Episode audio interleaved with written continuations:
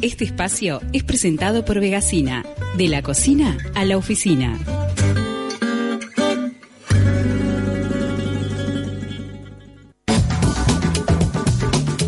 Columna de género con Caro Notal Giovanni, ¿cómo estás?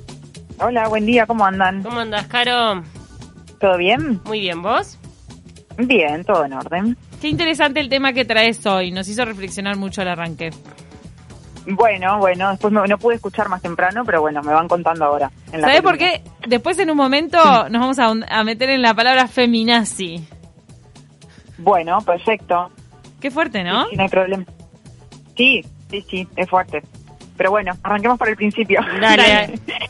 Bueno, la idea este, hoy es hablar de feminismo radical. Eh, la- a mí personalmente me, me- me surgió esta iniciativa porque, bueno, por un lado, y después vamos a ir a lo de feminazi, este, actualmente, a ver, siempre pasó que las intenciones, las motivaciones, las luchas del feminismo se, se han desvirtuado por parte, por lo menos de una parte de la opinión pública, de los sectores de poder políticos y demás, en, en todos los momentos de la historia. O sea, eso no es nuevo, ¿no? En su momento, cuando las sufragistas empezaron a luchar por el voto de la mujer, este también se decía que eran unas locas que querían terminar, eliminar a la familia, o sea, erradicar a la familia como núcleo de la sociedad, etcétera, etcétera. ¿no? Por votar. Entonces esas cosas, claro, por votar, por- o, o en el momento de salir a trabajar también, si las mujeres salen a trabajar se va a terminar la familia, bueno, todo un montón de cosas que siempre se han dicho que no son nuevas, pero bueno, en el caso del feminismo radical este, se desvirtúa un poco el concepto y en realidad es un, concepto, no, en realidad es una corriente del feminismo que tiene su, su anclaje histórico, ¿no? Entonces a mí me parecía importante porque nosotros aprendemos en la escuela, en el liceo, nos enseñan la historia de la humanidad, ¿no? La historia como oficial, llamémosle de alguna forma. Pero claro, en general esa historia no incluye la historia de las mujeres, que en buena medida fue escrita por el feminismo, porque todo lo que hemos logrado las mujeres a lo largo de la historia, o la inmensa mayoría de las cosas, ha sido por el feminismo. Y esa historia no se enseña. Entonces, en el caso del feminismo radical me parecía que estaba bueno anclado, anclado en, en cómo surge y qué es realmente, ¿no? Porque bueno, tiene su contexto histórico, más allá de que uno pueda estar de acuerdo o pueda tener su opinión, ¿no? Entonces, bueno, el feminismo radical surge un poco en los años eh, 60, ¿no? A raíz de un movimiento que se desprende de lo que era en ese momento el feminismo liberal, ¿no? O sea, el, movimiento feminista surge como un feminismo liberal, que era el que luchaba por justamente los derechos a nivel legal, los derechos políticos, civiles, el voto, la educación, eh, sí, más que nada eso, el voto, la educación y, y tener los mismos derechos a nivel jurídico, ¿no? Que de las mujeres con respecto a los hombres. Bueno, eh, eso va transcurriendo hasta que llega la década del 60 del siglo XX y un sector del feminismo empieza a entender de que en realidad esas leyes estaban cambiando y las mujeres seguíamos en situación de subordinación. Entonces, ahí se plantea, bueno, esto no alcanza, hay que ir más profundo, hay que hacer un cambio de raíz. Y eso es lo que significa la palabra radical, ir a la raíz del problema. Por eso es la denominación de feminismo radical, que también surge ligado o, o, mm, motivado en parte, coincide a nivel de tiempo histórico, con lo que eran los, movimientos antirracistas, la liberación de, de las personas afrodescendientes y todo lo demás, lo que se llamó el Black Power, ¿no? este, que, que de alguna manera contagia, digamos, a esta, a esta corriente de feminismo que empiezan a hacer en ese momento y que de alguna manera hace un paralelismo y dice, bueno, ok, si la relación entre las razas es política, la relación entre los sexos también es política, ¿no? Y empieza ahí a plantearse el sexo como categoría eh, social y política y no solo como una cuestión biológica, ¿no? Entonces, las radicales en un primer momento eran las que querían dar un paso más, o sea, e ir a Sí. la raíz, eh, no Exacto. contentándose con los logros que se, se estaban obteniendo, obteniendo hasta el momento. Claro, o sea, en realidad estaban conformes con los logros, pero, pero notaron de que eso no era suficiente y para que quede por ahí más claro, el feminismo Mm. liberal planteaba un montón de modificaciones dentro de un sistema preexistente y el feminismo radical lo que viene a decir es este sistema no funciona y de esta manera no vamos a lograr la liberación plena. Este sistema hay que derribarlo y construir uno nuevo. El sistema del cual estamos hablando es el patriarcado. Y a Claro. partir del feminismo radical es que se instala, o sea, la palabra patriarcado ya existía y ya se usaba, pero se instala como para calificar ese sistema de opresión, además este, emparentado con el capitalismo, la explotación eh, de las mujeres a nivel de la fuerza laboral, la división sexual del trabajo, todo eso que hoy ya conocemos, bueno, surge el concepto del patriarcado también como forma de describir ese sistema opresor. Entonces, las liberales modificaban dentro de ese sistema y buscaban ampliar sus derechos dentro de ese sistema, las radicales dicen no, está el mal el sistema de raíz, hay que destruirlo y generar otra cosa. Y además, las radicales lo que plantean es que también por eso se empiezan a, desprender de lo que era el movimiento político de izquierda en ese momento, el feminismo surge emparentado de los movimientos de izquierda, pero las radicales en un momento empiezan a notar que la, propia izquierda en realidad de alguna manera no le daba la importancia necesaria a las reivindicaciones propias de las mujeres y que mm. la lucha de clases y la obtención de mejores derechos a nivel económico no iba necesariamente a replicarse en una igualdad específicamente para las mujeres y de hecho no pasó. O sea, las mujeres se siguieron obteniendo derechos laborales y todo lo demás, pero las mujeres seguían estando subordinadas. Entonces, bueno, ahí esa es un poco la, raíz y como los postulados este, más importantes, ¿no? Eh, ¿qué, otra cosa diferenciaba a las mujeres radicales de las liberales? Bueno, las liberales justamente por estar, eh, digamos, como enmarcadas en ese sistema que ya existía, querían eh, acceder al trabajo, querían, bueno, de alguna manera como que alcanzar todos los, logros que los hombres ya tenían, ¿no? las radicales a diferencia de lo que eran, por ejemplo, en ese momento las sufragistas, en su momento originalmente, eran militantes en general jóvenes y solteras. Y eso les daba también como otra mm, audacia, digamos, que no era propia de eh, las de las feministas sufragistas originales, digamos, ¿no? Y plantearon, entonces, a partir de esa condición, pudieron plantear temas más osados para ese momento, como el tema del aborto, la sexualidad, y una cosa muy importante que, que, que, se, que se instala con una frase que es como un lema del feminismo, que es lo personal es político, que es la subordinación no está solo en el afuera, en la, vida, en la vida pública, en el trabajo, en la educación, en la política, sino que está adentro, en las relaciones íntimas y privadas. Ahí se empieza a plantear el tema de la sexualidad, las relaciones de pareja, el matrimonio, etcétera, también como relaciones de poder. O sea, esto me parece súper importante porque, bueno, si pensamos en la actualidad, hay un montón de debates, bueno, empezando por la ley de divorcio, ¿no? O sea, la ley de divorcio por la sola voluntad de la mujer y todo otro montón de debates que se dieron que tienen que ver con la vida privada, la violencia doméstica, lo personal es político, ¿no? O sea, la violencia doméstica se encuadra dentro dentro de esto también. Ese es un cambio importante también de que plantea el feminismo radical, ¿no? En cuanto a que las relaciones privadas también son eh, objeto de relaciones de poder, ¿no? Ahora, este, bueno, no, no, porque vas a seguir desarrollando a lo largo de la historia, ¿no, Caro?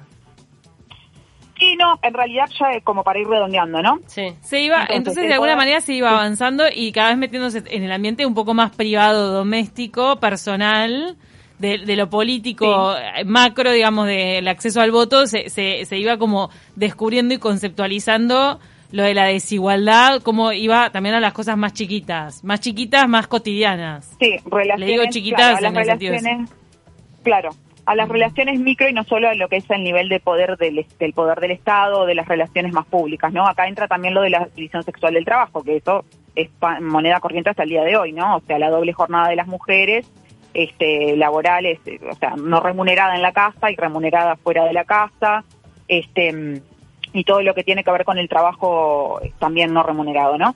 Entonces, bueno, eh, ah, otras, otras cuestiones también que se plantean como objeto de debate son, por ejemplo, la prostitución, el, feminismo radical entiende que, que, esto es un debate aparte, ¿no? Lo menciono simplemente como punto, como hito, que la prostitución no puede ser nunca producto de decisiones libres y que, y que es una, una cuestión que, que viene como empujada por la situación de precariedad de las mujeres lo mismo que la pornografía, em, y bueno, y toda una, serie de, aspectos que, bueno, que en las etapas anteriores del feminismo no estaban planteados, ¿no?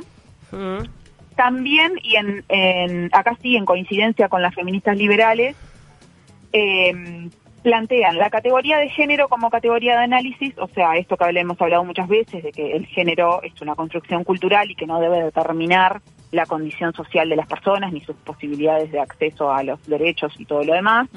La categoría género critica la heterosexualidad obligatoria, eh, en esto sí ya las feministas liberales venían planteándolo, denuncian la violencia patriarcal y también otro planteo que hacen es con referencia, eh, vemos todo bastante como en torno a la sexualidad, ¿no? Porque era algo que hasta ese momento no, no estaba puesto muy en el tapete, lo que tiene que ver con la cultura de la violación, ¿no? La violación no como hechos aislados de hombres desquiciados que violan mujeres, sino como eh, eh, situaciones que se amparan en un marco de un sistema violento que es el patriarcado, ¿no? claro. Entonces, bueno, un poco por ese lado es este y bueno, y, es, y eso es lo que se mantiene al día de hoy, ¿no? Con sus con sus variantes, Ahora, han surgido otras. Claro, mi, pregunta era obviamente que lo que en su momento de repente fue radical, hoy ya no lo es, hoy es lo que es cotidiano, que es entendible y que es respetado por la mayoría de hombres y mujeres en mayor o menor medida. ¿Y qué sería radical el día de hoy? O sea, ¿quiénes, este, a tu entender, eh, hoy son consideradas radicales que tal vez el día de mañana ya no lo sea? Claro. Sí, yo creo que el, hay, hay muchos aspectos de estos que estamos mencionando del origen del, feminismo radical que se mantienen hasta el día de hoy, ¿no? Hmm. Todo lo que tiene que ver con, con, por ejemplo, la despenalización del aborto, el tema de la prostitución que hablábamos recién sigue siendo un debate al día de hoy. Las radicales en general son abolicionistas y bueno, e, eso, eso es un debate muy vigente, o sea, no es algo que pasó. El tema del aborto sigue vigente, el tema de la pornografía recontra vigente. Entonces hay un montón de cuestiones que se mantienen. Que, no hemos avanzado demasiado, claro. Claro. Si han surgido, claro, en, la medida en que el feminismo ha ido como mutando o se han creado como corrientes dentro del feminismo, han surgido a la interna del feminismo cuestiones que antes por ahí no estaban planteadas, ¿no? Como todo lo que tiene que ver con el transfeminismo, o sea, las radicales fueron en su momento pioneras en introducir a las mujeres trans y a sus reivindicaciones, porque las consideran mujeres, este, dentro del movimiento feminista y hay sectores del movimiento feminista que no comparten este, esa postura. Por ejemplo, entre otras cosas, porque las mujeres trans no son capaces de, biológicamente de reproducirse y por lo tanto no están sometidas a todo lo que tiene que ver con la maternidad, el rol de la mujer en la familia y todo lo demás eso es todo un debate, por ejemplo, nuevo, entre comillas, cuando digo nuevo me refiero a que es de, los últimos años, que originalmente no estaba. Claro. Este, ah, así que bueno. El asunto es que en la, en la cotidiana el, uso de feminismo radical, eh, acá en Uruguay, por ejemplo, se usa mucho, no tanto por la reivindicación, sino tal vez por la forma. Por la forma. No por la reivindicación, no por, no por lo que están planteando, lo que están poniendo sobre la mesa, lo que están denunciando, sino la forma. Es como cuando unas van eh, durante la marcha del 8M y pintan la, la iglesia del cordón. Claro, o de repente mm. insultan como pasó la, vez pasada, este que insultaron a la prensa. A la prensa o a un camarógrafo porque es hombre y está ahí. Entonces, este, capaz que no, no tiene que ver con lo que está reivindicando, que en eso capaz que creo que coincidimos muchísimas quienes nos consideramos feministas, pero a veces las maneras no son las más acertadas. Eso, esa es mi, mi postura. Por eso cambió, como el, término radical se está usando de alguna manera, de una forma equivocada. ¿De una forma que, perdón? Que equivocada.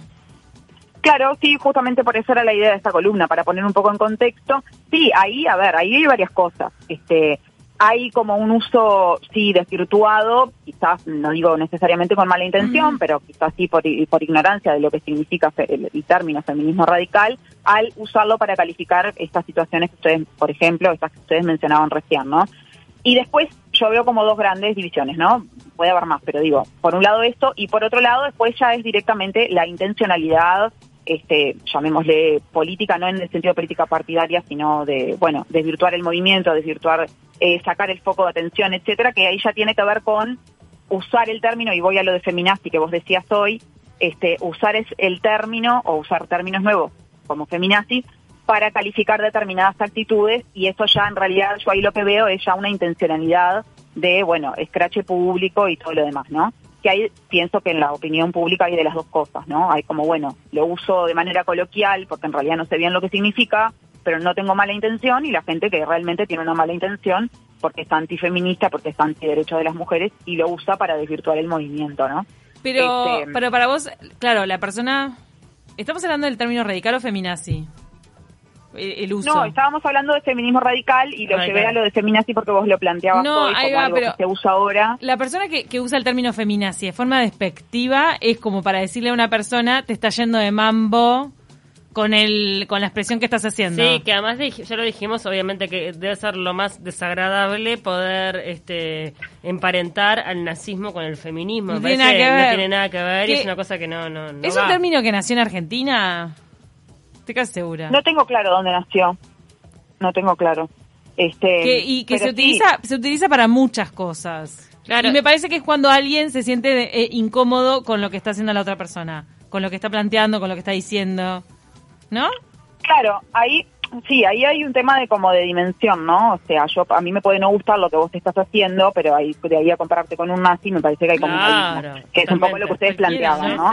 Este, porque además el movimiento feminista, si, si, hay algo que no ha hecho es matar gente, o sea que a diferencia de otras revoluciones que se han dado a lo largo de la historia, que ha corrido sangre a troche y moche, ¿no? Entonces, bueno, nada, por eso hablaba de la, de la intencionalidad a la hora de usar determinados términos, ¿no? Y hay que tener eh, bastante cuidado.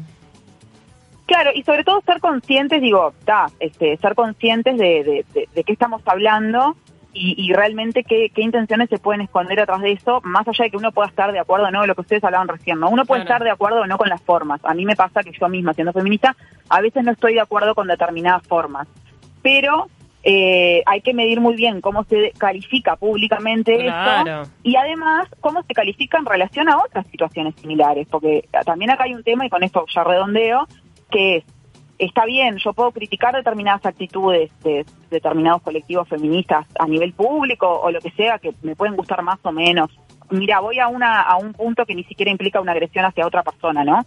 Que también lo he visto mucho en las redes sociales. El, el hecho de salir a la calle o a cualquier lado con los pechos al aire, ¿no? Eso es algo que a mí me, llama poderosamente la atención, la indignación pública que genera eh, en comparación a situaciones de violencia reales y concretas como pueden ser una violación, un femicidio. O sea, yo no veo gente, mm. no veo gente saliendo a la calle a, indignada por un femicidio o por una violación de un adolescente o por lo que sea, como veo en las redes sociales cuando una mujer sale sin su tienda a la calle. Más allá de los grupos feministas que son los que siempre están reclamando, ¿no? Cuando ocurren femicidios y todo lo demás.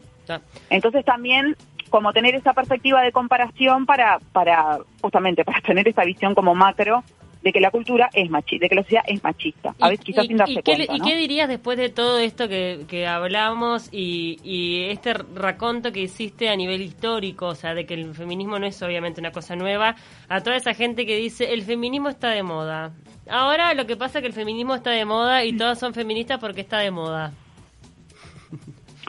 Sí, o sea, yo creo que efectivamente pasa un poco esto de que el feminismo está de Y qué suerte que esté de moda, obvio, buenísimo. Sí, y a mí me pasa que en realidad, claro, es como un arma, de, yo lo veo como un arma de doble filo. Me parece que que esté de moda está bueno porque visibiliza, hace que un montón de cosas dejen de ser, eh, o mejor dicho, pasen a ser políticamente correctas o sea, yo puedo ser, por ejemplo, una persona pública y ser un machirulo bárbaro, pero si yo tengo que cuidar mi cargo, no voy a salir a decir públicamente que está bien que le peguen a las mujeres, por ejemplo, por más que lo piense. Entonces, hay cosas que se vuelven políticamente correctas y eso está bueno porque frena determinadas cuestiones, ¿no? Y, y a su vez visibiliza.